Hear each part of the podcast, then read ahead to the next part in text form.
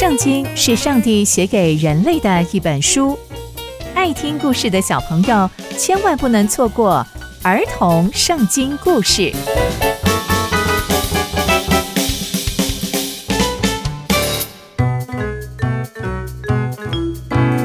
各位亲爱的大朋友、小朋友们，大家好，我是佩珊姐姐。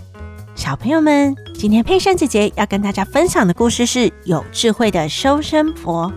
在古时候啊，女生怀孕生子不是像现在一样可以到医院里面生宝宝，而是有专业的收生婆到家里帮助怀孕的女生把宝宝平安的生下来。在很久很久以前的埃及就是这样哦。那在今天的故事里会发生什么事情呢？让我们一起听下去吧。在约瑟把全家接到埃及住之后。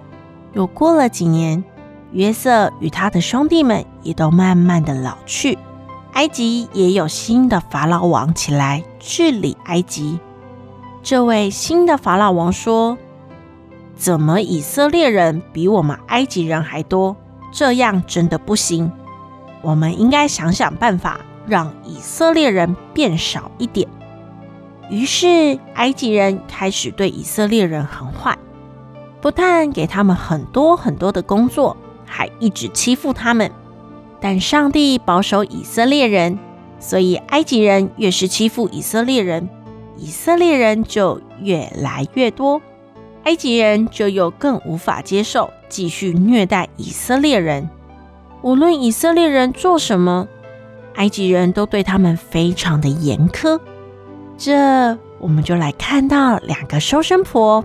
是专门帮以色列人接生的，一名呢叫做施弗拉，一名叫做普阿。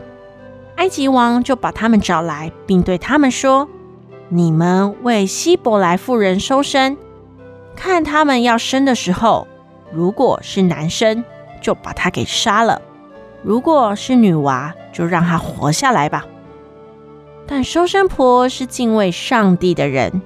他知道上帝不喜欢这么不好的事情，所以他们并没有听埃及王的话。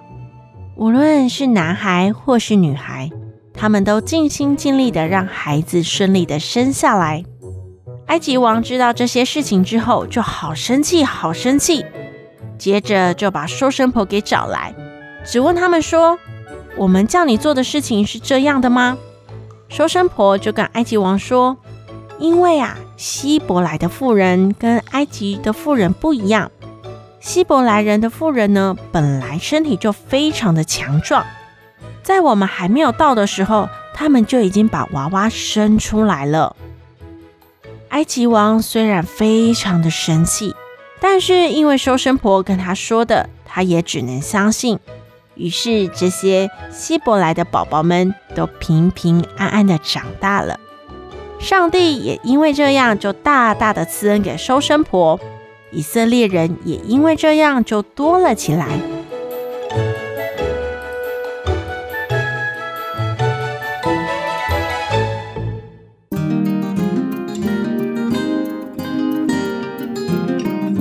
从今天的故事，我们可以看见收生婆的聪明与智慧，因为有敬畏神的收生婆。